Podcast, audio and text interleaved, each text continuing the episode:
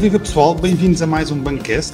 Uh, o meu nome é Luís Corte Real, sou o vosso anfitrião. Como sempre, tenho comigo Luís Filipe Silva, Bruno Martins Soares e hoje temos um convidado muito querido da saída de emergência, colaborador regular da revista Bang, o Fernando Ribeiro, uh, vocalista de Montespel, mas também escritor. Portanto, eu não sei bem a que título é que estás cá hoje, se calhar é uma mistura das duas coisas, mas também és um grande leitor e sempre te conheci como sendo um grande leitor, Fernando. Sim, acho que para já, obrigado pelo convite. Finalmente consigo conjurar aqui uh, o tempo e os demónios e tudo isso que nos caracteriza para, para estar, estar convosco. É, é um prazer. É uma boa pergunta. Eu acho que sou o Fernando, uh, porque eu sempre, como eu não sou muito bom numa coisa, uh, como não consigo especializar numa coisa, sempre fiz muitas coisas. Sou daquele tipo de pessoas que têm que fazer algumas coisas e juntar algumas peças para dar algo, para dar uh, um puzzlezinho pequeno. E, na verdade, apesar das minhas experiências como escritor, trator, das colaborações que eu tenho, inclusivamente, um, com a Bang e com a saída de emergência, um, eu tenho algumas dificuldades, não tenho algumas dificuldades, não, não tenho assim um grande interesse em, em, em definir. Já porque não me sinto como escritor. Pronto, o escritor é uma pessoa diferente, mas é uma pessoa que gravita um, ao redor das letras, por e simplesmente. Mas eu depois também estou a abanar o esqueleto por todo o mundo, uh, depois também estou a fazer administração dos Municipal, uh, por aí fora, coisas um bocadinho mais, um, mais chatas.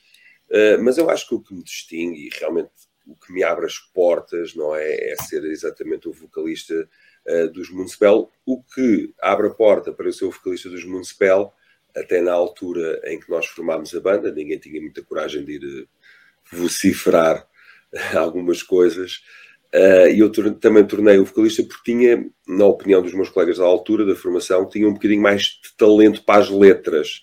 Isso devia, sem dúvida, ao facto que eu já lia muito desde, desde, desde a adolescência e, e continuei, e pronto, e realmente voltamos um bocado à casa de, da partida, que são, que são os livros, e eu sem dúvida que me defino como leitor, e hoje recebi, sou viciado até, hoje recebi, opá, gosto de um bocado de comentar as coisas. Por exemplo, eu agora vim de uma turnê em Inglaterra, uh, foi ótima, com os Paradise Lost, que é uma das nossas bandas de referência. Boa, boa. Também, também um nome literário, não é do Milton. Exatamente. Um, e, e fui a imensos pubs, porque para já aproveitar um bocadinho, opá, respirar sem máscara, de verdade, beber umas cervejas, estar com pessoas.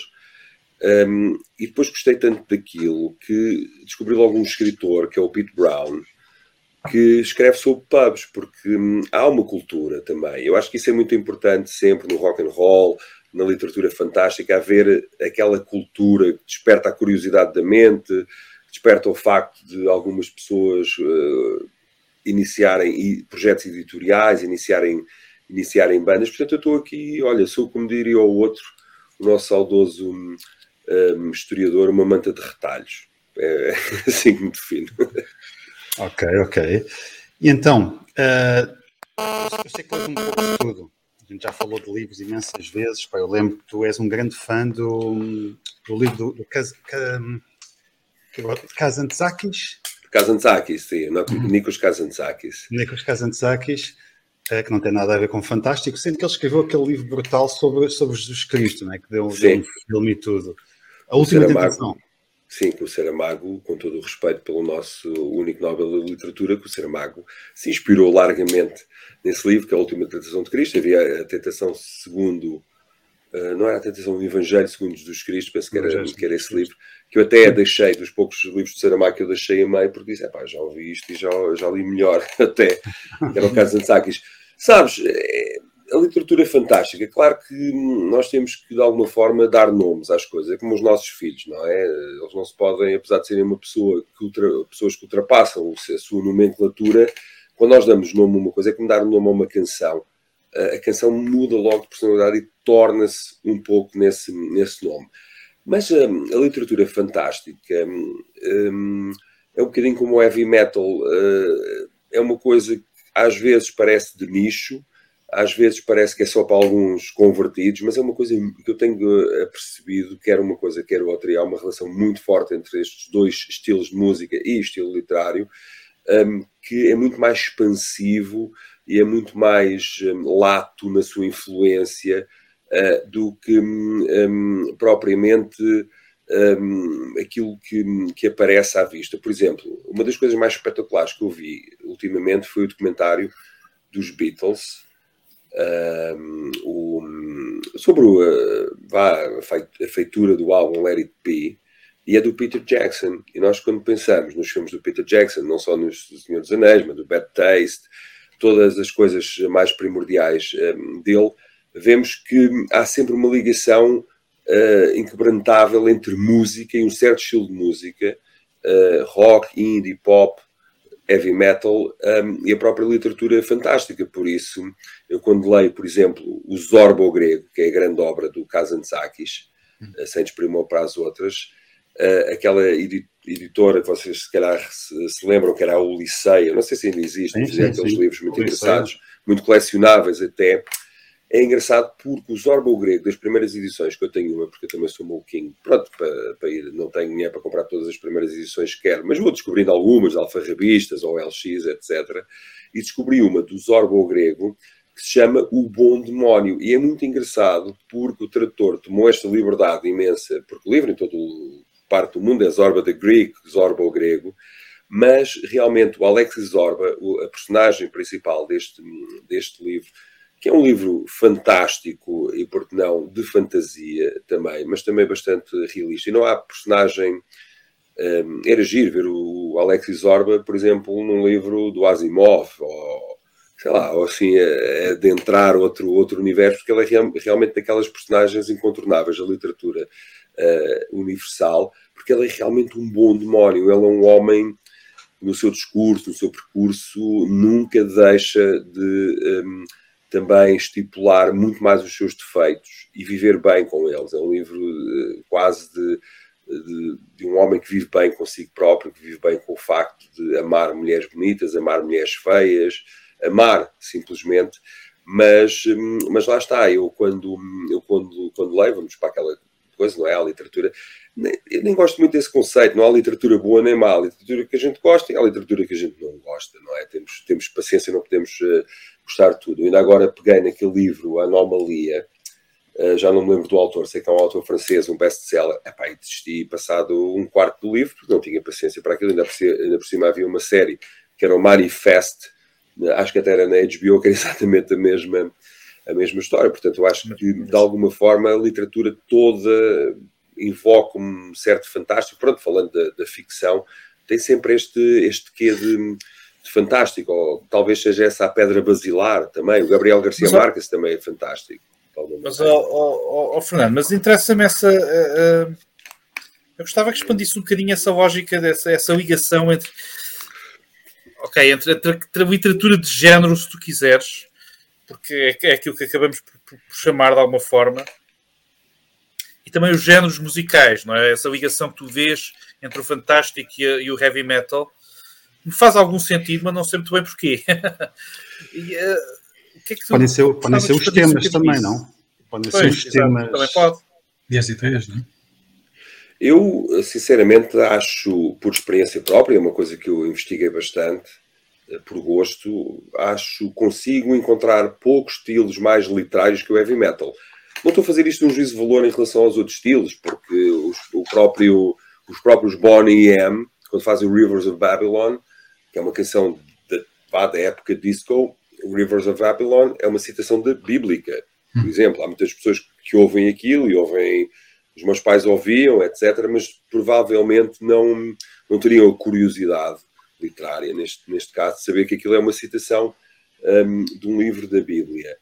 Um, e para mim sempre foi uma evidência esta um, conexão entre o rock uh, e os escritores, ou entre o heavy metal e os escritores, porque das maiores bandas de heavy metal do mundo, no caso do Iron Maiden, por exemplo, uma das músicas mais famosas do álbum de 85-86, que é o Power Slave, é exatamente a rima do antigo marinheiro, Rhyme of the Ancient Mariner, do Coleridge, que é uma música épica, que eles fizeram tipo, uns 10 ou 12 minutos, não está o poema todo, mas um, transporta para aquele universo, ainda por cima, uh, um poeta e um, uh, e alguém que, que, para além da poesia do Xanadu, etc., também uh, ensinou-nos a ler. É dele o conceito que nós temos que suspender a crença para acreditar no que está a passar no livro, ou quem diz no livro, diz na música, diz no, no cinema.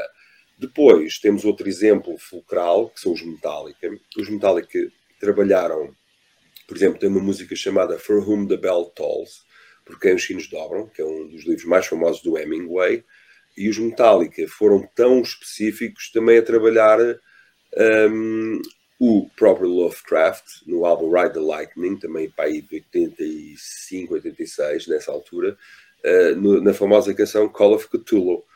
Uh, isto para mim é uma evidência e de vez em quando eu vou a encontros literários, etc. E estou sempre um bocado com este, com este discurso, porque é um discurso basilar um, para mim enquanto músico do heavy metal, porque eu também cheguei ao heavy metal também um pouco por ter essa sensação de que havia ali alguma coisa que tinha a ver com livros. Pronto. Por exemplo, o Tolkien é um sucesso brutal, não só no mundo da literatura, mas no mundo do heavy metal lá, bandas, desde bandas chamadas Atergoton, não sei se estou a usar a expressão certa, a bandas que desenvolvem um dialeto para emular o dialeto da Terra-média, todo aquele folk, toda aquela, toda aquela eh, coisa. Um, há, portanto, ali um manancial de cultura literária e também musical no, um, no heavy metal que tem uma correspondência muito certeira com literatura. E não só literatura de nicho, mas também grandes clássicos, como o Coleridge, como o William Blake, eh, como hum, o próprio John Milton, eh, Paradise Lost, um, os Ulver, que são uma banda norue norueguesa, o último disco por acaso chama-se Flowers of Evil, as Flores do Mal, do Baudelaire, uhum. uh, mas tem o Songs um, of Hell and Heaven, acho eu, uh, penso que é assim do, do William Blake também, portanto é uma coisa, para mim, para muitas pessoas é uma surpresa. Para mim é uma completa evidência que cada vez mais vou desenterrando ou descobrindo facilmente uh, pessoas que, que, que, que, usam os livros uh, ou a literatura ou o que lhes passa da literatura para fazer a sua própria interpretação e as suas próprias canções. Aliás, a minha grande ideia para um disco futuro dos, dos Municipal é fazer um, livro, um disco sobre livros, pegar, sei lá, em 12 ou 13 países, Portugal, Rússia, uh, Estados Unidos, Israel, com tradição e, gravidade literária, e se calhar fazer um disco, cada música é um livro. Ando, ando a entreter um bocado disso, também como uma forma de recompensa a tudo o que os livros dão, pronto, porque nós falamos, ah, os maluquinhos dos livros e os podcasts, etc. Não, eh, eu acho que maluco é quem não lê, maluco é quem perde a oportunidade de realmente viajar, eh, relaxar, eh, expandir, despertar a curiosidade da mente, porque é muito difícil fazê-lo um, sem ler. É quase impossível, diria eu. Ok. E para ti, Fernando, quais são os autores de Fantástico que mais te marcaram? Aqueles autores para que tu foste crescendo e, e, e nunca largaste e, que, que, eventualmente tenham até influenciado uh, a tua carreira musical. Vários, um, como é óbvio, alguns uh, mais. Um, eu, para mim, a literatura fantástica não é só literatura de ficção de horror. Atenção, eu considero, por exemplo, o Júlio Verne que é dos meus autores de, de eleição e dos autores que eu li desde miúdo, um, sem dúvida um autor de, de, ficção e de fantástico. É, é um autor de ficção científica, portanto é um autor de fantástico, sem dúvida. Sim, sim, também. Por exemplo, há aquele livro dele que eu acho que em português se chama Em Frente da Bandeira, em que eles vão procurar a tripulação. Há ali uma, uma espécie de meta-literatura uh, com um, a personagem, o livro do, do Poe, Arthur Gordon Pym. Uh, isso é um exemplo muito, muito concreto, porque o Júlio Verne, também como leitor que era, era muito, digamos, também era leitor do, do, do, do Poe. Depois, há diversos livros que marcam. O Lovecraft já lá vamos, porque trabalhamos, trabalhamos nele, mas eu agora até pensei em fazer aqui uma pequena, entre aspas, provocação, uh, até uma ideia editorial, porque lá está, há uma anedota que se conta muito engraçada, se calhar as pessoas não vão achar piada nenhuma, mas eu acho, que é, estão duas cabras uh, a comer a película de um filme, uh, e uma cabra que está, está a comer a película do filme, pergunta, a outra pergunta, a outra cabra que não está a comer na altura diz, então, que tal? E ela diz, é pá, gostei mais do livro. E há sempre essa, essa tensão, não é? E eu acho que um, em Portugal Uh, claro que nós temos uma cultura cinéfila bastante interessante e temos bastantes, quer o Motel X, quer o Fantasporto, são festivais já de, de, referência internacional, mas depois temos livros que nós vamos, porque vimos o filme, vamos deixando a experiência. Portanto, eu trouxe aqui algumas coisas. Trouxe o Exorcista, do uh, Peter Blatty, Sim. que é um livro que redobra a experiência alucinante que é o filme. Um, esta é a edição antiga do Steve Leitores, que tem assim uma coisa meio, meio vampírica. Que era, Bem que era antiga, muito, yeah. muito, Muito antiga, sim. É, esta é muito, esta é muito antiga, eu tenho, tenho, tenho outras, e tenho outros livros do William Peter Blatty, mas sem dúvida que nele, este, neste ele acertou uh, na mosca. E tenho aqui também um autor que as pessoas nem sequer conhecem o nome, mas conhecem o filme, de certeza, que é um livro fantástico, que é o David Seltzer, que é o The Omen, Yeah. também expande um, um bocadinho o filme. O, agora, um, tenho o Lovecraft, que provavelmente será a maior eh, referência para os músicos eh, até, e tanto o trabalho que também desenvolvemos na saída de emergência, porque o Lovecraft, eh, sendo um autor completamente underground, é um autor, autor apreciado pel- por grandes da literatura contemporânea. Por exemplo, Michel uh, Houellebecq tem o seu primeiro livro é exatamente um ensaio sobre, sobre o Lovecraft. Portanto, eu transito um pouco entre aqueles clássicos, gosto muito do Poe, gosto muito do Lovecraft, gosto muito destes autores que foram traduzidos para, para filme, o Seltzer, o, o próprio William Peter um, uh, e depois vou descobrindo, tanto uh, descobrimos uh, o Edgar Allan Poe um, uh, polaco, que é aquele do livro dos comboios, como é que ele chama? Zebrinski, acho eu, um, como depois vamos à Hungria, olha, este é o nosso Edgar Allan Poe, tem ali um livro que é a Danação do Homem,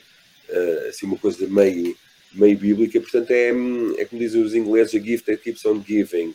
Temos o Castelo do Otranto, escrito pelo Nobre, sei lá, temos na própria tradição portuguesa o Miguel Torga, uh, que é um xadrez plano, um, que são não, não, não estando provavelmente no, no ramo, entre aspas, bastante largo do fantástico, são autores que eu vou descobrindo. Acho que isso é, é que é.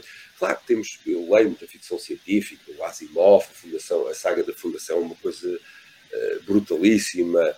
Um, o Island com os, com os estranho, Terra Estranha, com essa uh, saga, também aquele um, autor, ajudem-me, que é do. São, são tudo clássicos. Tu és um fã da, da Tudo ficção clássico. científica clássica. Sim, sim. Heinlein, Mas, mas, por exemplo, depois gostei do, daquele livro que vocês também editaram, que é o Jack Faust, que é do Swanwick, acho eu. que é Sim. Olha, foi o Luís mais- Filipe Silva que traduziu, não foi? Sim, Sim, sim. É, um ótimo, é, um ótimo, é um ótimo livro, porque eu sou doido pelo mito faustiano. Aliás, o meu filho chama-se Fausto. As pessoas dizem, ah, porque vais meter um nome tão satânico ao teu filho. Disse, não, vocês não, vocês não conhecem a história. O Fausto é um herói romântico.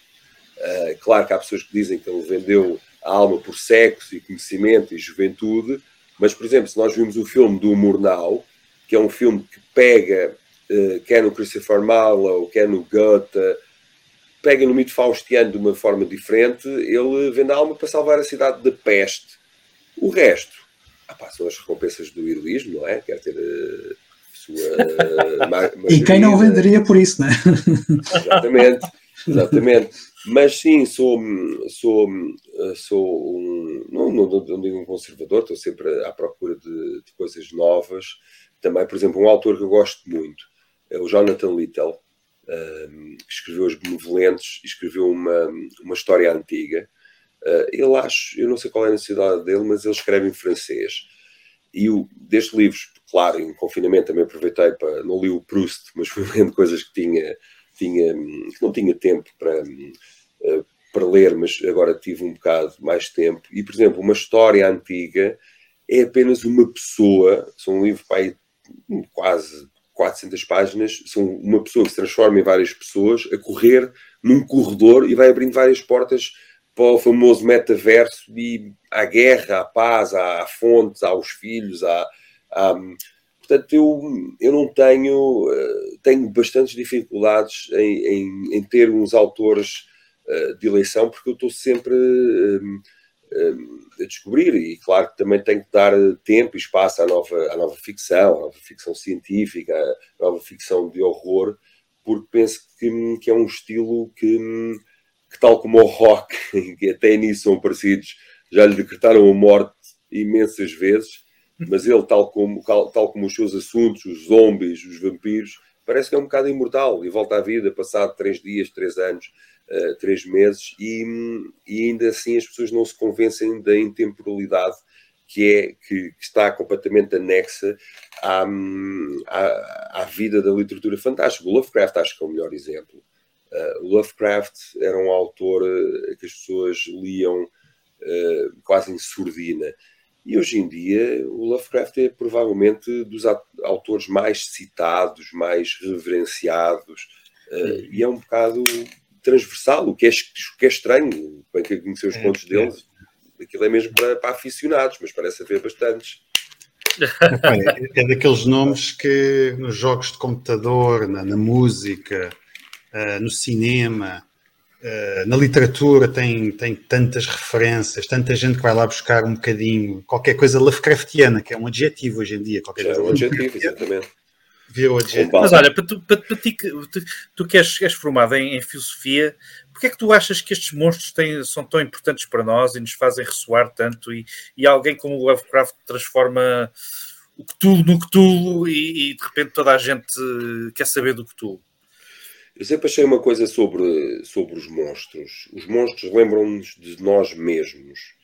Uh, mesmo os monstros de Lovecraft uh, a forma como ele os define, a forma como ele os forma, tem muito a ver, por exemplo, com as suas fobias, com a sua condição física, uh, aquelas velhas lendas de que ele tinha medo uhum. de tudo o que fosse do mar, ainda por cima estando ali em Providence, um, e daí todas as suas criaturas terem um aspecto, ou pelo menos uma conotação marítima e, e terrífica até mas uh, monstros políticos, monstros sociais, monstros de ficção, uh, ao fim e ao cabo, acabam. Eu gosto do estilo porque acabam por nos lembrar a nossa própria finitude. Eu acho que o medo é exatamente isso, quando nós somos lembrados de que nós podemos ser assim. Nós não podemos ser o Cthulhu, mas qualquer um de nós está, pode ser, não também não diria Lovecraft, mas qualquer um de nós pode ter uma certa monstruosidade dentro, dentro de si. E o estudo da filosofia uh, permite-nos fazer paralelismos um,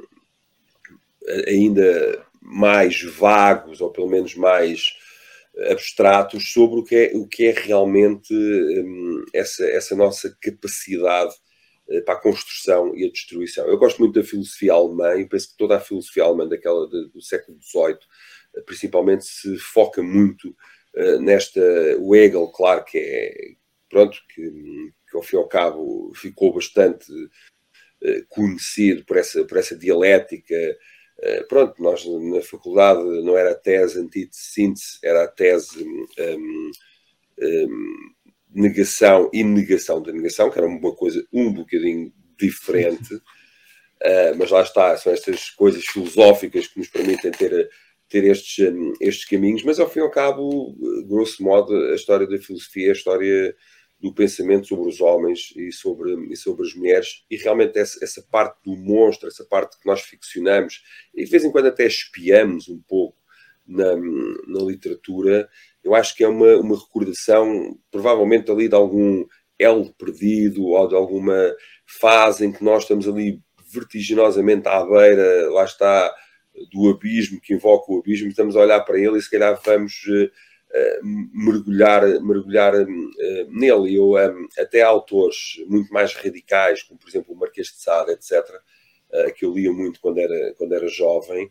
sempre o achei, claro, um autor bastante difícil, bastante amoral, mas que ao fim e ao cabo tocava um pouco nas convenções. Ele tem um livro que é o Ajonie de Ferranval, uh, em que uh, a filha de um nobre é criada como escrava sexual desse próprio nobre. Uh, portanto, uma história de incesto daqueles que, que, nos arrepia a espinha, não é? Mas depois nós não conseguimos abandonar aquela sensação desconfortável de que a eugenie não sabe que foi criada assim, portanto ela não tem outra realidade, como tal não tem noção social e não tem noção um, do mal, não tem essa não tem essa noção, portanto eu acho que isto tudo da, literatura fantástica, do, do processamento é também nós adentrarmos um bocadinho, um barco um bocadinho frágil àquela dark side que, que todos uh, possuímos. Eu cada vez que vou e cada vez que vem uma pessoa trabalhar para os Municipal e assim muito simpática e vem assim muito uh, afável e cordial e assim, há de haver aí um dark side e nós na estrada vamos, vamos de certeza descobri-lo e acaba por, uh, por acontecer uma situação em que a pessoa é posta à prova, alguma tentação, algum alguma decisão e nós vemos essa, essa pessoa. Portanto, eu não tenho dúvidas absolutamente nenhumas e por isso é o que mete mais medo um, também. Uh, que eu, meu, eu, meu, talvez o meu livro preferido do, do, do, Lovecraft seja mesmo o caso de Charles Dexter Ward, porque é uma espécie de, de, novela, por assim dizer, em que ele consegue expandir um pouco mais, porque o Lovecraft deixa ser muita água na boca, não é? ou muito slime, se quisermos. Uh, mas, uh, mas nesse caso, aquela, aquela coisa, aquela coisa de não sabermos, de ouvir a voz, de, é uma coisa que o Lovecraft conhecia, apesar de não se dar bem com as pessoas, ele sabia o que metia medo às pessoas. Isso é uma qualidade fantástica do, uh, do Lovecraft que, que o fez imortal enquanto ah, ia-te perguntar, Fernando, qual é que é o conto do. Eu sei que o Lovecraft é um autor importante para ti, e, e ia-te perguntar qual era o conto favorito. Disseste, já que é o, o caso de Charles Dexter Ward? Sim, é um deles, pronto, é um conto bastante alargado, não é? Gosto muito da, da música de Eric Zahn, tive a oportunidade de traduzir para uma antologia, do terror de Dunwich. É, complicado porque há, o Lovecraft é tipo uma banda em que faz as músicas muito homogéneas, mas há qualquer coisa que os distingue, é assim uma, tem um estilo, percebes? Há muitas bandas que procuram um estilo. No caso dos Municipal, nós estamos sempre a mudar, Sim. porque talvez o nosso estilo seja mais camaleónico e depois já ouvimos coisas, etc. Mas o Lovecraft é daquelas bandas ou daqueles escritores que arranjou aquele estilo, que se consolidou uh, ali. Os contos são todos diferentes, mas ao mesmo tempo há uma grande uniformidade linguística uh, neles. Mas eu gosto imenso da música de Derek Zani e dos casos Charles Dexter Ward. Um, acho que são contos um, sei lá, podia dizer magníficos, mas lá está, usar esta, esta palavra eh, nunca acontece uh, nos contos de Lovecraft, é sempre, é sempre perigosa, mas aquele, aquela, aquela suspense, aquela, aquela hum, coisa que nós não vemos, porque é, um, é muito o jogo de sombras do Lovecraft, nós não sabemos muito bem o que está lá. Eu, eu, eu gosto desses contos, pá, mas gosto muito do Escape from Innsmouth.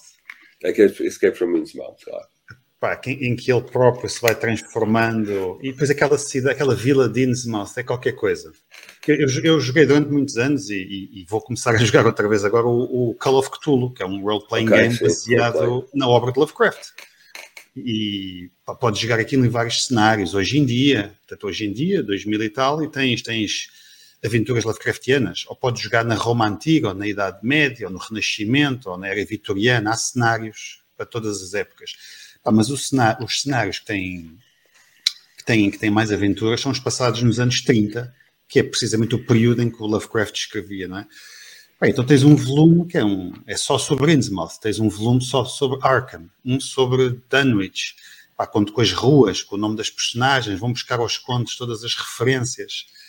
E, e, pá, sempre achei Innsmouth, sabes, com decadente, um antigo porto pescatório, tudo, tudo aquilo aos pedaços, as pessoas cruzam-se com aqueles deep ones, aqueles profundos, aqueles homens peixes, uhum. e então começam a ter pequenas transformações que são ou não hereditárias, consoante o, a, a, tua sorte genética. Epá, aquilo é, é apavorante. E há muita gente que, que insiste na, numa tecla uh, sobre o Lovecraft, que é, ele era muito racista e isto era a maneira dele chamar a atenção para os portugueses também, para a comunidade portuguesa que Sim, ele que era, que era grande, os negros, os italianos, os polacos. O que é que tu sentes sobre nesta era do politicamente correto e do cancelamento, e, em que se olha para os anos 30 do século passado, quando toda a América era racista e se vivia em plena segregação racial, mas se tenta boicotar o Lovecraft especificamente? que é que tens a, a América teve, teve, e ainda tem problemas, não é? Em pleno século XXI de racismo e até aos anos 70, eh, pelo menos, hum, vá no grande auge do, do, dos movimentos pelas liberdades civis, teve, teve, teve que mudar, como eu costumo dizer, mudou da mesma maneira como mudaram uh, as pessoas de se transportarem em carros transportados por animais para, para veículos uh, automatizados. Eu um, não sou um fã do, do, revisionismo e do cancel culture. Um dos grandes princípios da antropologia que se pode aplicar à forma como nós eh, também lidamos com a história ou com a historiografia é que nós não devemos julgar um povo pelos nossos um, hábitos, não é? Nós não podemos ir à Papuásia e ver alguém com um osso enfiado no crânio e dizer eh, pronto, que é, que é um folclore e que, e que aquilo não está, não, está, não está bem feito. Mas um, hoje em dia nós vivemos eh, numa época de culto de informação. Nós vemos até que a própria pandemia, agora com, com a guerra entre a Rússia e a Ucrânia, que para cada assunto é inacreditável a quantidade de, de, especialistas em geopolítica, etc. E nós parece que vivemos num mundo tipo de uma academia grega em que toda a gente o Aristóteles e Platão e toda a gente percebe tudo. E isso realmente um, é um bocado, isto agora é um bocado inusitado, mas é um bocado como ter filhos. Tu não podes dar todas as instruções, tu não podes dar muita informação uh, a uma criança, porque senão tu uh, roubas-lhe a capacidade de decisão e de próprio um, raciocínio. E todas essas coisas, por exemplo, uh, até há a série que eu parei de ver do Lovecraft, porque se focava muito na questão uh, social. Um, e o Lovecraft era um homem do seu tempo. A única diferença do Lovecraft de outros homens é que o Lovecraft fez obra, fez uma obra ficcionada que pode ser interpretada, interpretada de diversas maneiras. Eu não interpreto, interpreto uh, as personagens do Lovecraft nada sob a ótica do, do racismo e acho um bocado uh, enviosado estarmos a, a, pegar num homem que era um homem comum, tinha crenças comuns, um, e por essa ordem de ideias fazemos lá a lei de talião, mas a segunda parte, ou seja, olho por olho, dentro por dentro, até que toda a gente fique cega e desdentada, não é?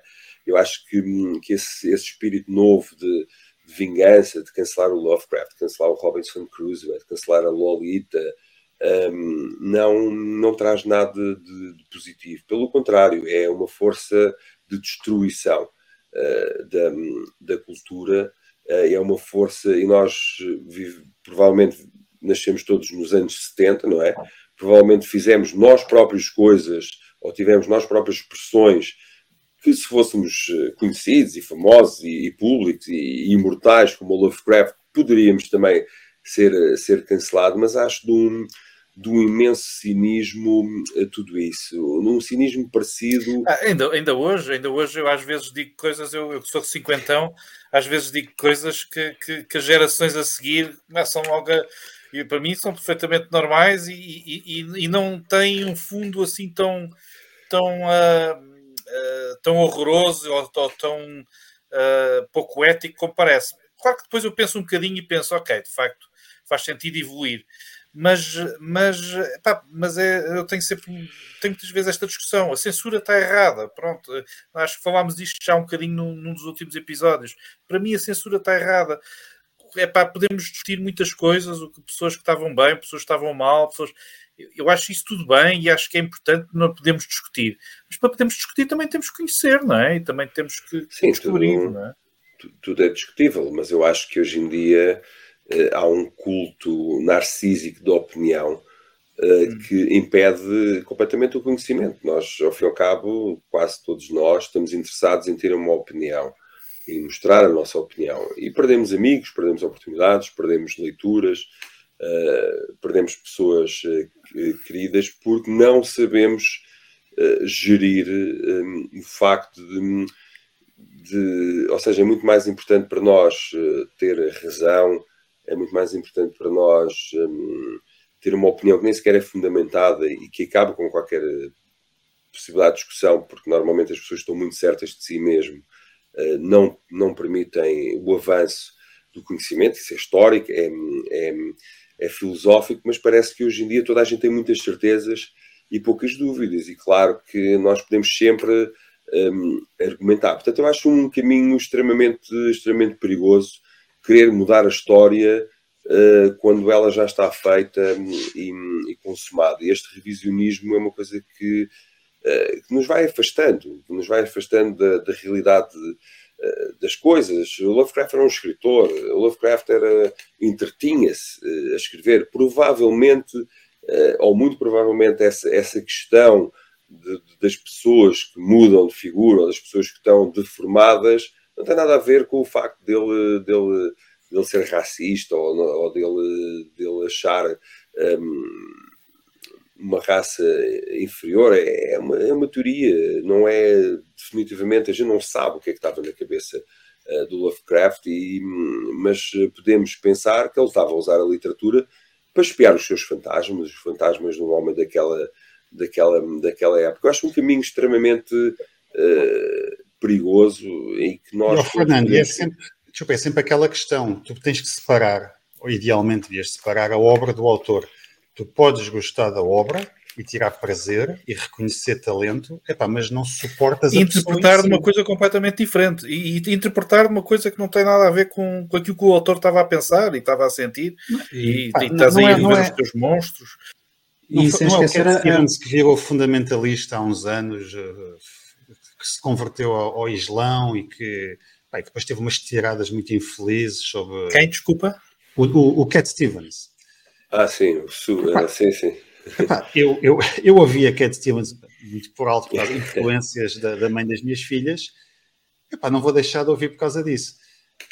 Agora, a figura em si pode, pode me repelir, eh, mas vou, vou apagar, vou deitar fora os álbuns, vou, vou, vou, vou proibir que sou isso em minha casa.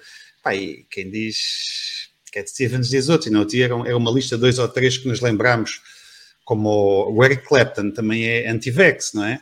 Também propaga chalupices. Epá, vou deixar de ouvir Eric Clapton porque o tipo é ignorante. Tempo, ah, e não se esqueçam de uma coisa, né? Que as pessoas polémicas, os autores ou os criadores polémicos, normalmente são os mais interessantes a longo prazo. Ninguém quer gajos todos certinhos. O que tu queres é gajos polémicos, subjetivos e eventualmente tão, tão tendenciosos que tens uma reação emocional a favor ou contra aquilo que, aquilo que, eles, que eles fazem. Né? E eventualmente isso também os torna mais conhecidos.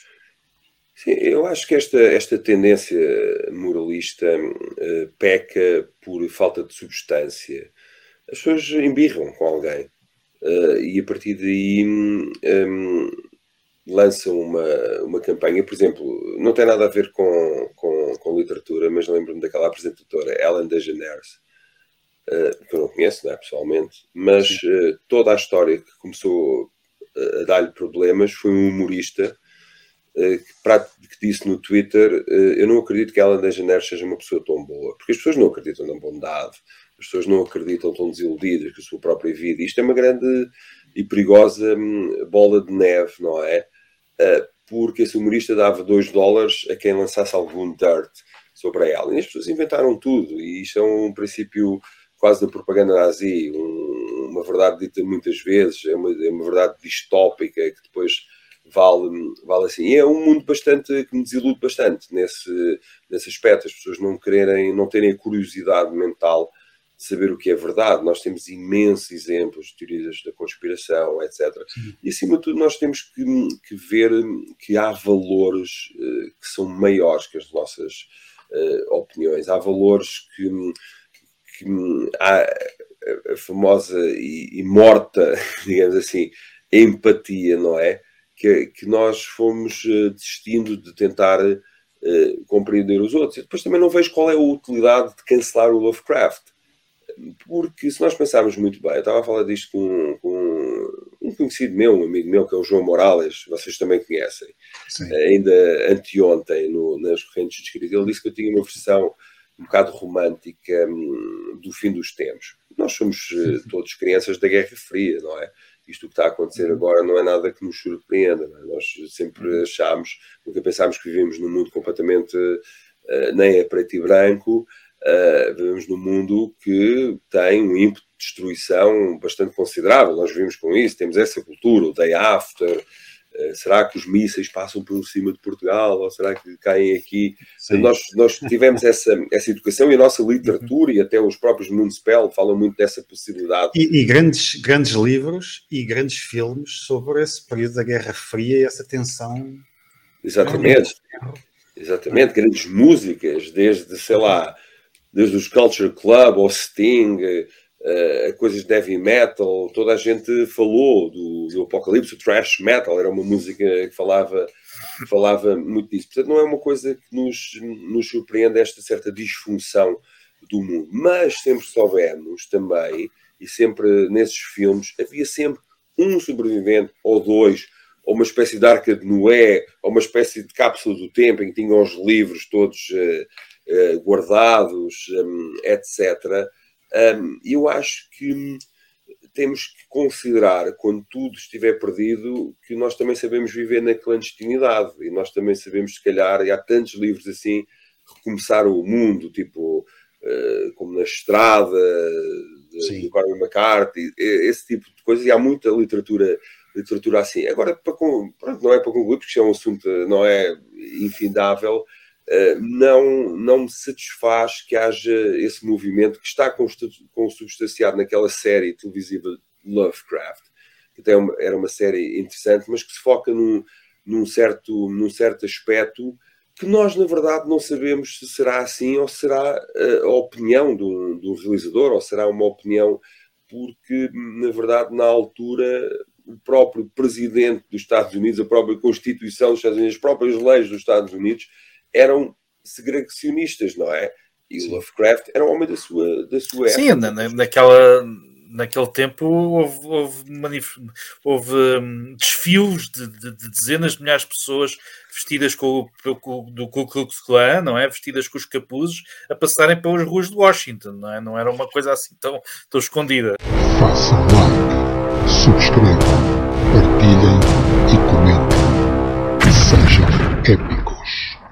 Olha, eu gostava que a gente falasse um bocadinho sobre estes dois anos de Covid e que o Fernando falasse um bocadinho como é que isto foi para a banda. Mas antes disso, eu tenho que fazer aqui um anúncio, uh, porque é assim, nós a partir de agora vamos passar a ter uma, um brindezinho especial para os nossos ouvintes. Então, temos um código promocional para oferecer aos nossos ouvintes e espectadores, porque isto também está no YouTube, há no valor de 5 euros para descontar em compras na loja online da saída de emergência.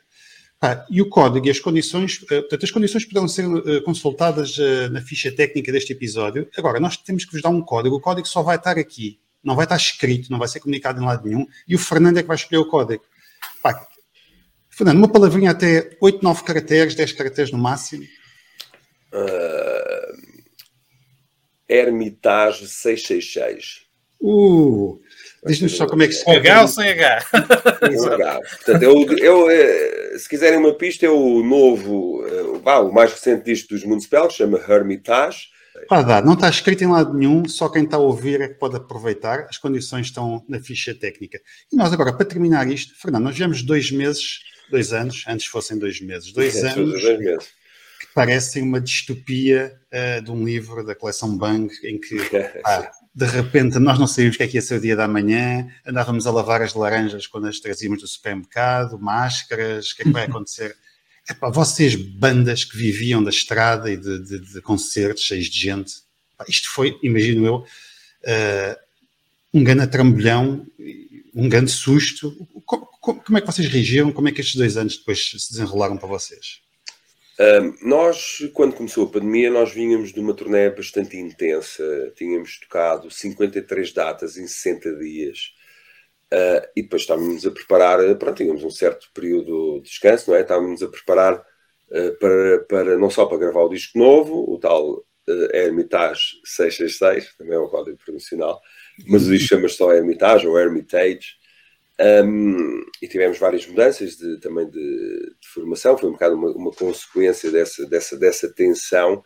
Uh, e quando começou, principalmente a pandemia e o confinamento, que foi feito, penso eu, um bocado para, para tentar parar a grande velocidade do mundo, não é? E tentarmos, tentarmos todos, vai, enquanto comunidade, primeiro, porque acho que houve esse sentido primeiro, que depois foi diluindo uh, com tantas regras, tanta desinformação, etc. Porque isso, isso, isso, também faz vítimas, não só ouvidos, na minha opinião. Um, eu comecei a pensar bem também qual era o papel da cultura e da música, e da música dos Municipal em particular, na vida das, das pessoas. Que espécie de contributo nós poderíamos ter um, numa coisa destas? Pronto. Houve vários músicos, eu confesso que não concordo nada com eles, que romantizaram. De vez em quando os músicos estão muito virados para si mesmo, para as suas carreiras. E parece que o mundo gira à nossa volta. Não é o caso, nós também nos treinamos para, para, para fazer isso, não é? Mas eu via muitos músicos, até colegas meus, dizer, ah, isto é ótimo, porque agora dá para parar um bocado, estar com a família, mas nós temos sempre tempo para estar com a família, nós sempre temos tempo, sempre tempo para, para estar com os amigos, e temos algum tempo também para fazer aquelas coisas que que queremos eh, fazer. Portanto, eu não acho, ao contrário de muita gente que disse, principalmente da área da música, que isto fosse uma coisa enviada, não sei por quem, para os músicos descansarem um pouco da sua vida dura. Não. E, e para lerem livros, não é? Aproveitar Sim, para ler. Exatamente. E não aproveitaram, pelo menos. Eh, agora, ehm, quando começou a, a evoluir, nós tentámos primeiro não sair do radar das pessoas. Foi complicado, porque tínhamos eh, as mãos atadas muitas vezes pelas regras, principalmente pelas regras do DGS e das suas congêneres lá fora, mas ainda conseguimos ir gravar um disco. Em 2020 fizemos alguns concertos, concertos que, que eu guardo na memória como uma lição e não propriamente como aqueles concertos em que a gente sai de lá de, de alma lavada.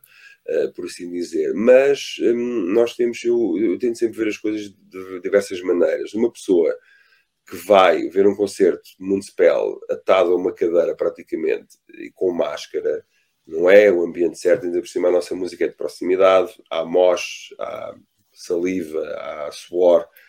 Uh, mas, um, em todo o caso, o que me convenceu e o que me convenceu a fazer mais coisas dessas, inclusivamente passando para o formato de streaming. Nós nunca fizemos nada pré-gravado, nós fizemos três streamings, sempre live com o público, mesmo amordaçado, entre aspas.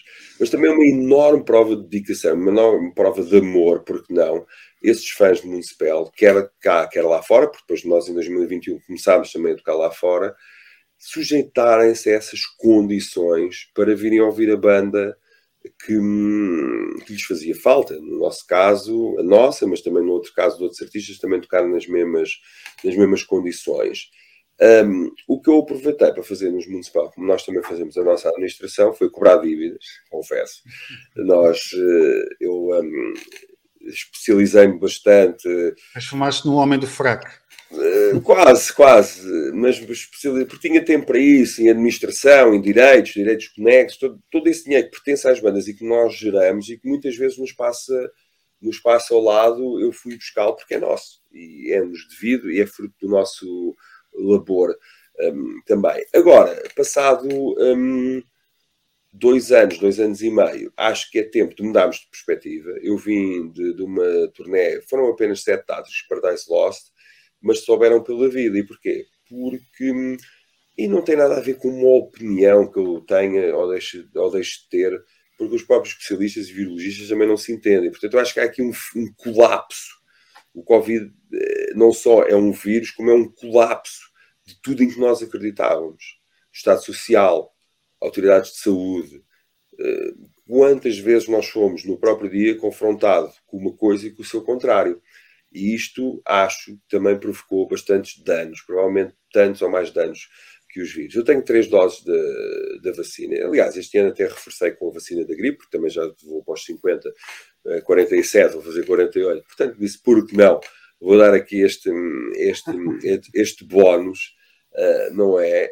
Um, mas, um, na verdade, quando eu digo que Portugal, por exemplo, tem que mudar de perspectiva, tal como a Inglaterra já mudou, as pessoas acham logo que eu, por exemplo, eu não falo muito em público sobre estas coisas, mas és anti-vacinação, portanto, isto não está polarizado, isto está fragmentado em mil pedaços que nós não conseguimos sequer compreender a escolha de outra pessoa, por exemplo, da não vacinação e ostracizamos logo uh, essa pessoa quando não conhecemos sequer a história, porque é que não é? Será que tem alguma uh, dificuldade? Será que podemos uh, ajudar? Portanto, a empatia que já estava pela rua da amargura morreu uh, também um pouco com, com o Covid e poderia ter sido uma oportunidade de nós repensarmos eh, a maneira como nos damos uns com os outros, e o Hermitage fala muito disso, do, do, do distanciamento social, do ermita que se farta e que vai para o deserto, mas que a história não acaba aí, ele volta à sua comunidade para trazer a paz, para trazer a luz, para trazer os ensinamentos, para trazer eh,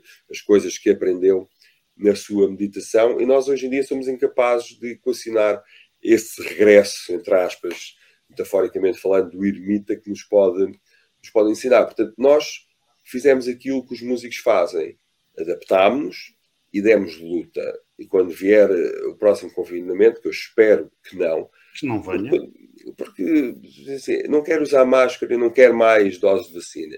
E há pessoas que vão dizer: Ah, mas isso é mau. Não, não é mau, era bom. Porque as pessoas já não sabem o que é, o que é mau. Era bom que a gente não tivesse que tomar mais nada, Sim, uh, claro. ou que as coisas se normalizassem e nós pudéssemos andar sem máscara. Ninguém no seu perfeito juízo quer seja Covid ou anti-Covid, não interessa, porque não tens que ser uma coisa dessas. dessas uh, eu não sou nada disso. Vou uh, vendo as situações com os municipais também, vamos vendo as situações. Por exemplo, nós tivemos um concerto de Halloween, que é uma festa anual que nós fazemos no Montijo. Nós fartámos de contactar os delegados de saúde, etc. Nem sequer resposta tínhamos e fizemos o concerto, aproveitando aquele cruzamento. De vez em quando havia aquelas pequenas libertações, não é?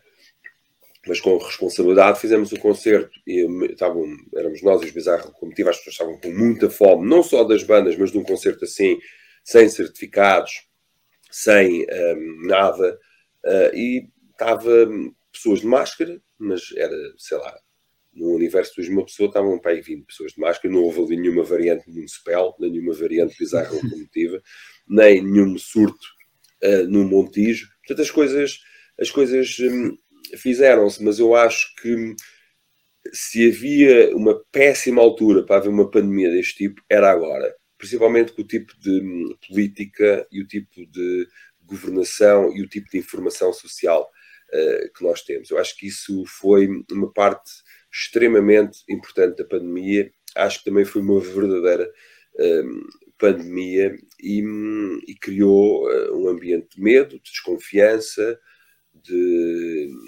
um, quem é que te passou o Covid quando as pessoas não, pronto, muita gente não morre Covid, a maior parte das pessoas que a taxa de recuperação é de 80 e tal por cento, penso eu.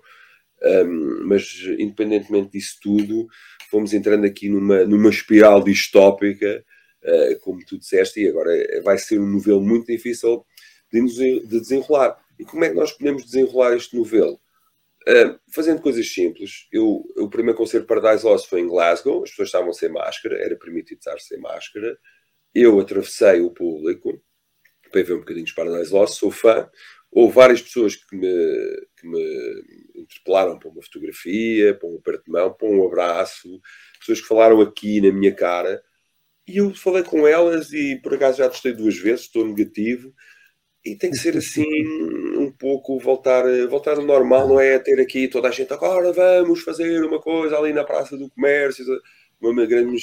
Mas voltar ao normal é voltar ao normal, é estes pequenos, uh, pequenos gestos que vão ser uh, muito importantes. Mas este período foi, foi horrível para, foi horrível, para, para, para qualquer pessoa. Não há qualquer espécie de romantismo. Claro, a minha família gosta de estar com eles, mas hum, isto não é só uma questão de dinheiro, é uma questão também do nosso estilo de vida, é o que nos, é o que nos define. E isso foi-nos foi-nos roubado e, na minha opinião, continua a ser, e temos que definitivamente arriscar. Porque às tantas eu brinco com os meus colegas. Se vamos todos morrer, porque não viver um pouco? E realmente, se calhar, isso, isso será, será a mensagem que eu diga uh, a mim mesmo. E claro, não há provavelmente profissão mais adaptável que os músicos. Os músicos tocam à chuva, tocam ao frio, tocam bêbados, tocam com pneumonias, tocam com braços partidos. Ainda agora o vocalista Sepultura tinha uma perna partida, voltou ao palco, veio dos Estados Unidos com uma perna, com uma perna partida, teve ali impecável.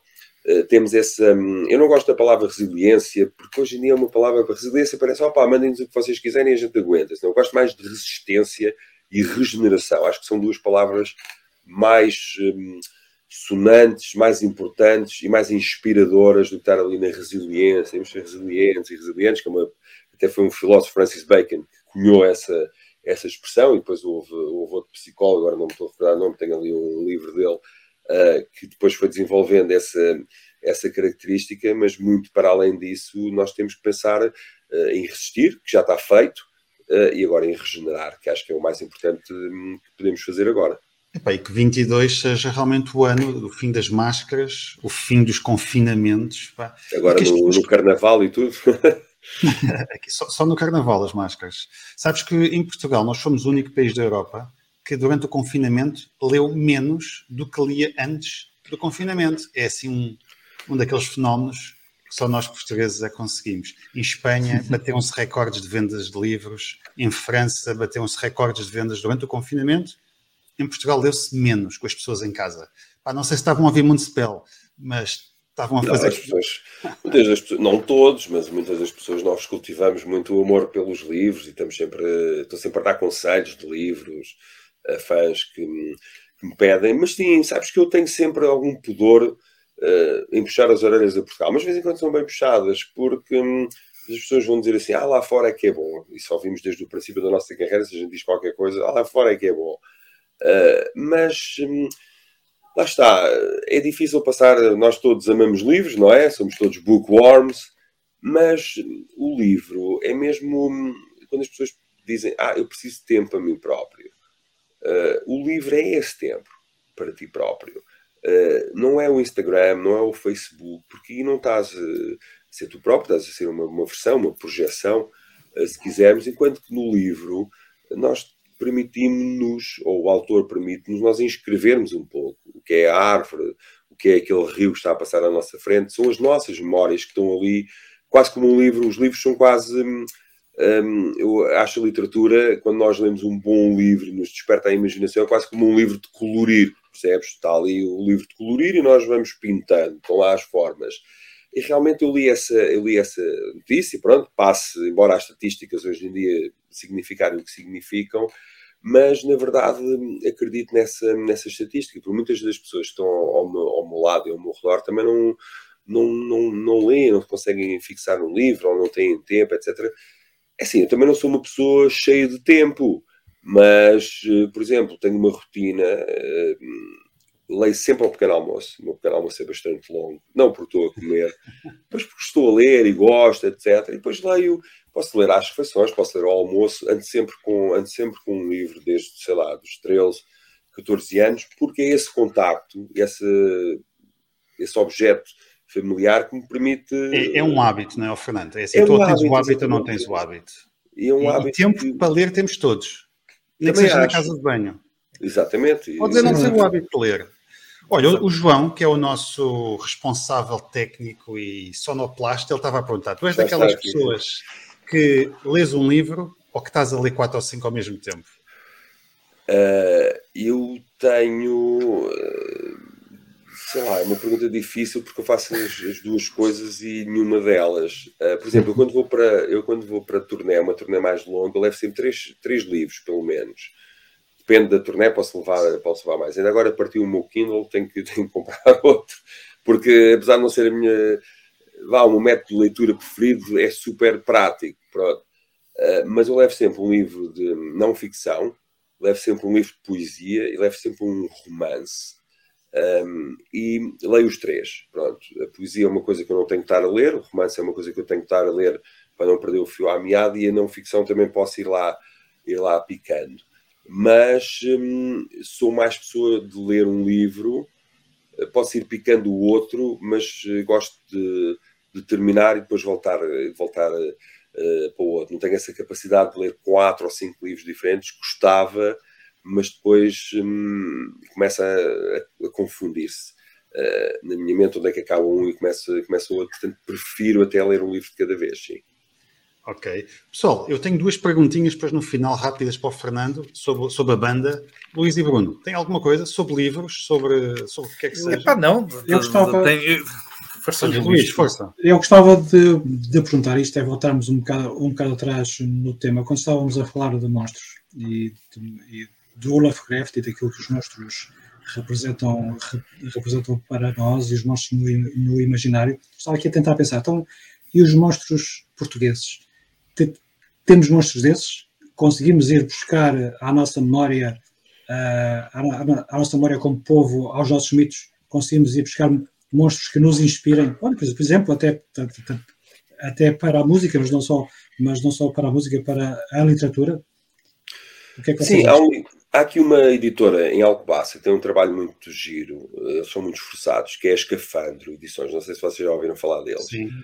Um, tem uma história ilustrada do rock, é muito gira e internacionalizou-se. Eles têm um livro exatamente sobre o bestiário tradicional uh, de Portugal. Os olharapos, uh, sei lá, as ninfas do Tejo, os tritões, um, todas essas coisas. Uh, para mim, há um grande folclore português de monstros, há um grande folclore português na literatura também demonstra. Eu, por acaso, os livros que tinha aqui, só por curiosidade, eu tinha este livro de, uma, de umas senhoras, que era da Apenas Editora, que era As Viagens do Diabo em Portugal, é um livro muito engraçado também, que é só histórias do diabo, o ponto do diabo, o diabo que se cruzou com o camponês, etc. Eu acho que Portugal é um país extremamente místico nesse, nesse aspecto. Não sei se tem a ver com a nossa costela, vá, link perdido com, os, com a cultura celta um, também, mas há, há muito, muito manancial, uh, um panteão. Nós trabalhámos algumas dessas, dessas coisas. Por exemplo, o meu pai atrás dos montes, uh, e no novo romance que eu estou a escrever, há uma, há uma, há uma, uma personagem que, vi, que nasce em trás dos montes, que é uma mulher que é um pouco ninfomaníaca, um pouco não, é mesmo ninfomaníaca, uh, e ela conta uma história da primeira vez que viu um pênis. Uh, e um, essa história foi o meu pai que me contou, eu depois fiz à minha maneira, não é? Em que uh, os, um, o meu avô de Trás-os-Montes ia ao Wolframio, não é? Ao minério, como se, costuma, chamava dizer, e haviam, eu não sabia se era, pronto, isto é claro que são, são lendas e mitos locais, mas havia sempre uma chácara de bruxas, não é? Nos campos que andavam a por lá, se calhar eram mulheres histéricas, no sentido freudiano, etc. Ah, e para elas se calarem com aquele som que perturbavam e tentavam os mineiros, eles uh, urinavam e mostravam-lhes os pênis. Por exemplo, na terra do meu pai, em Mondinho de Basto, há uma história de um lobisomem, que também está nesse meu livro, não é um lobisomem, é um carneiro. E porquê? Porque era um, não havia lobos, não é? Mas havia carneiros.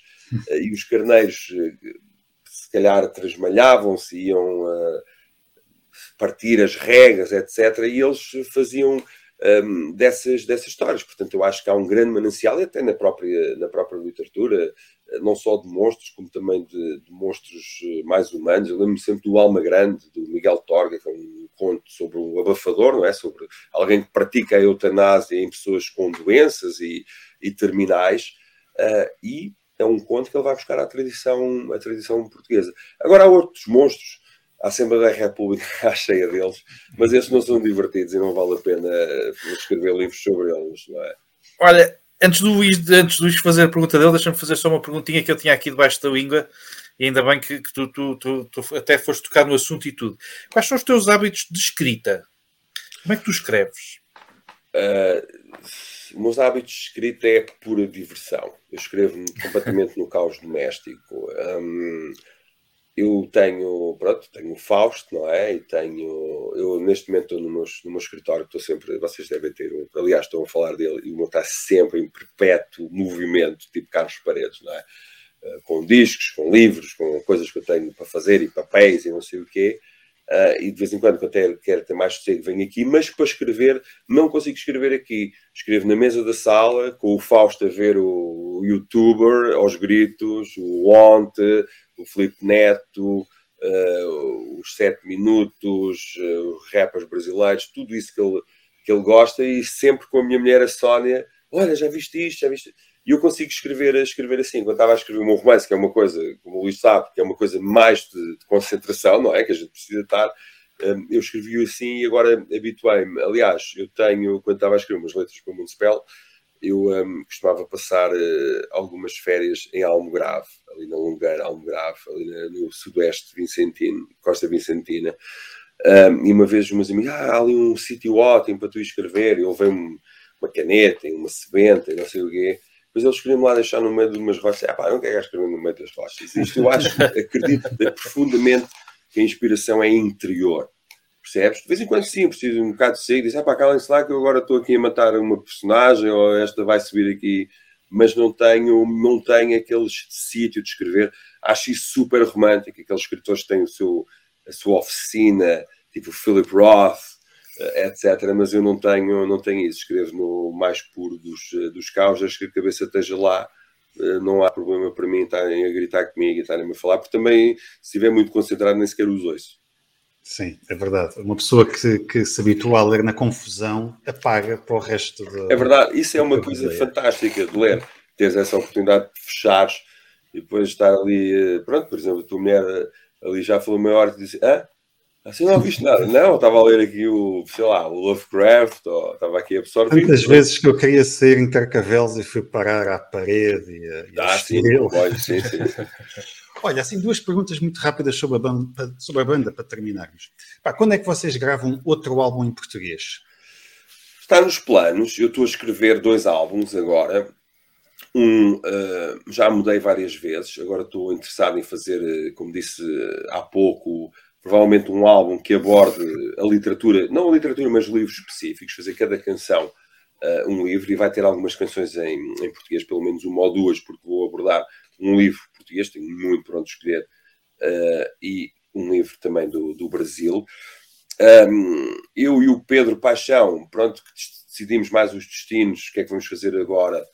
Estamos um bocado, ainda não sabemos, ainda não, ainda não, ainda não harmonizámos, porque eu queria muito fazer um álbum em português agora estou, estou à procura de um assunto, já tive vários, vários assuntos, o 1755 foi um assunto fantástico uh, e foi uma experiência que nos abriu, sem dúvida, uma janela, porque um, aquilo nasceu ser um EP, depois tornou-se um álbum, Epá, nós ficámos super entusiasmados porque misturava o terremoto de Lisboa, tudo o que aconteceu, toda a parte da catástrofe, mas também do renascimento, da consequência social, mas também emocional e política. Olha, deixa-me dizer-te que esse é o meu álbum favorito dos Municipal. Sim, e, e eu gosto bem. muito de outros.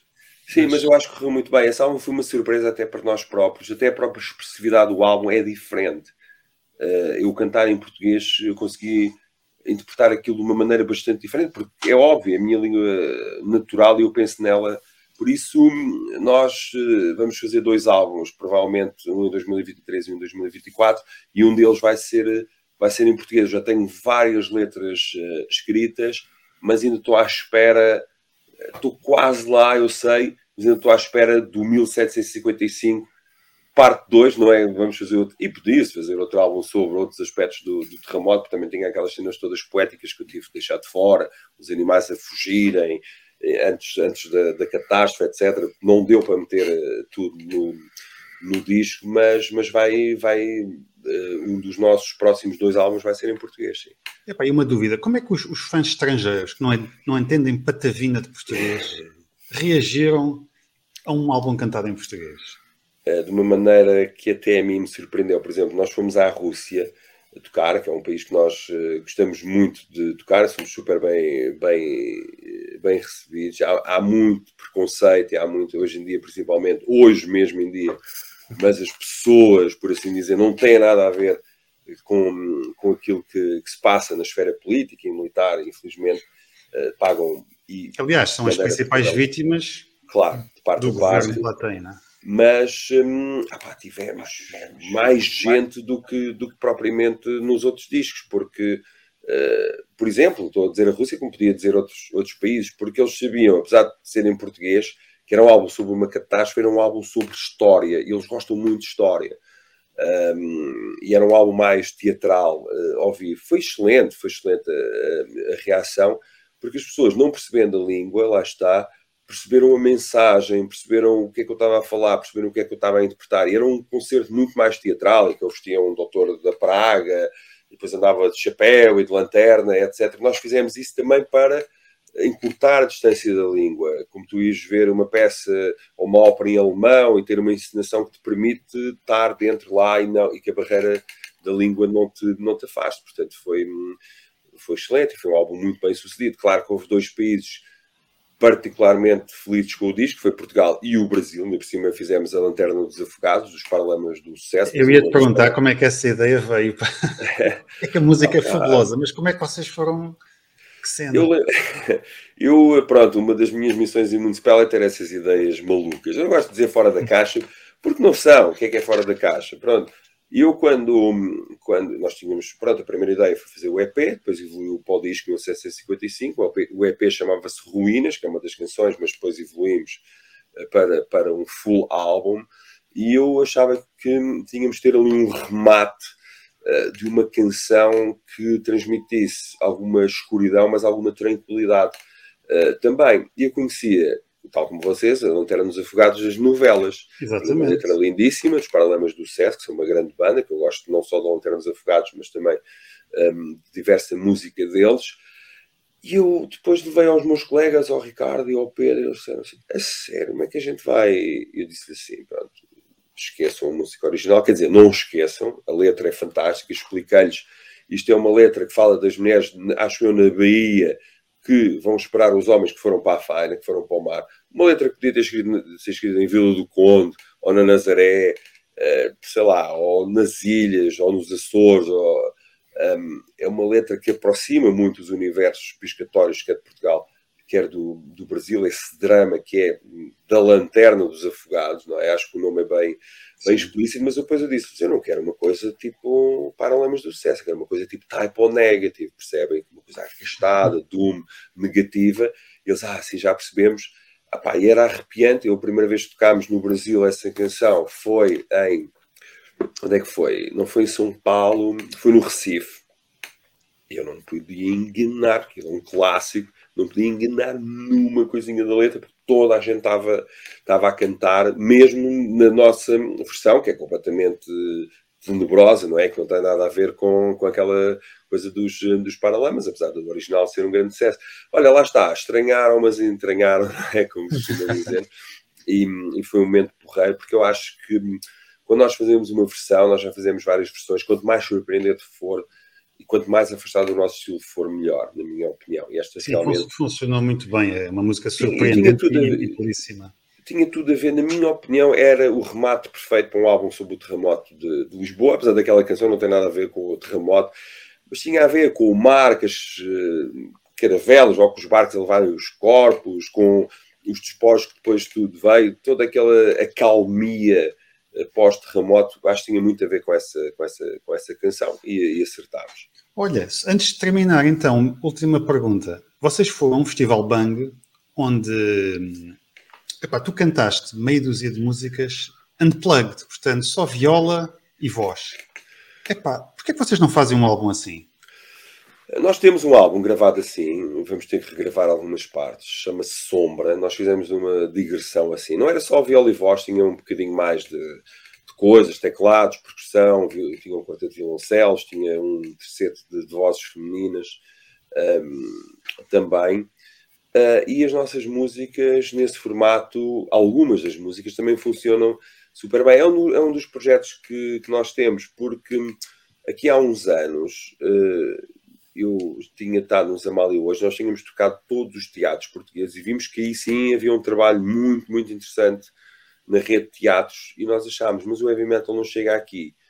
Uh, nós agora tocamos teatros, ainda, pronto, vamos tocando teatros e, e as pessoas levantam-se, agora quando se podiam levantar e, e, é um concerto de heavy metal. Mas nós fizemos um concerto específico para os teatros, trabalhámos com um produtor, era um concerto muito bonito chamado Sombra, Uh, em Lisboa tocámos três São Jorge esgotados, depois fomos ao Porto à Casa da Música, esse tipo de circuito, portanto, é, é uma coisa que está nos, está nos planos. Nós não queremos é fazer tudo ao mesmo tempo, porque nós não fazendo tudo ao mesmo tempo permite esticar um bocadinho a longevidade uh, da banda. Isso é um projeto também melhor quando a gente não estiver tão dispostos ao elétrico, assim, um projeto de transição entre álbuns, etc. Mas temos, temos nos planos. Nós guardamos tudo nos Municipal, nós gravamos os concertos todos em vídeo e em áudio. Hoje em dia é muito, muito importante. Toda a gente está obcecada pelos conteúdos. Nós não estamos obcecados, mas é, sabemos a importância de termos os nossos próprios conteúdos. Qualquer dia vamos ser uma banda completamente independente de editores, vamos poder fazer o que quisermos com a nossa, com a nossa música e já estamos a criar um acervo que depois vamos disponibilizar aos fãs, claro. Espetáculo. Olha, Fernando, pessoalmente, pá, gostei muito de, de, de claro, receber aqui no, no Bancast. Falámos um pouco de tudo, autores, uh, Covid, música. O inevitável uh, Covid, infelizmente. Epá, havemos de voltar outra vez um dia para falar de pós-Covid, de, de, se calhar já do vosso próximo álbum, novos projetos. Epá, gostei muito, olha, muito obrigado, tudo bom para Nada. a banda. Foi um prazer, queria agradecer, queria saudar o vosso trabalho também, é super importante. Uh, conheço o Luís há mais tempo, sei que ele nunca desistiu, foi um trabalho de paixão que entretanto cresceu. E realmente é, é bom, estes exemplos são, são fantásticos, mesmo no, no sentido da literatura fantástica também porque, hum, ao fim e ao cabo, eu encontro até um paralelismo entre o que os Municipal fizeram e o que o Luís fez, com a saída de emergência, com os seus colaboradores, com vocês, com, com este podcast, foi começar uh, naquele nicho, ainda me lembro, ainda tem esses primeiros livros, O Intruso, acho eu, Sim, uh, do Lovecraft, etc., que hoje em dia se calhar já vale, não sei como é que é os livros, mas, por exemplo, os discos Municipal uh, da antiguidade valem imenso dinheiro, Discogs, coisas de colecionadores, Portanto, eu quero agradecer a oportunidade epá, e mandar um grande abraço, saúde e sorte para todos os ouvintes e telespectadores. Telespectadores é muito anos 80. YouTube. YouTube, YouTube, uh, sei lá, readers, sim. players, não sei. Sim, sim, sim. Witches and Wolves, como a gente costuma dizer. Epá, um grande abraço para vocês. E ok, pá, muito obrigado. Olha, tudo obrigado, bom então. E muita saúde e muitos concertos. Venham eles. Tchau, tchau Luís, tchau Bruno. Tchau. Tchau.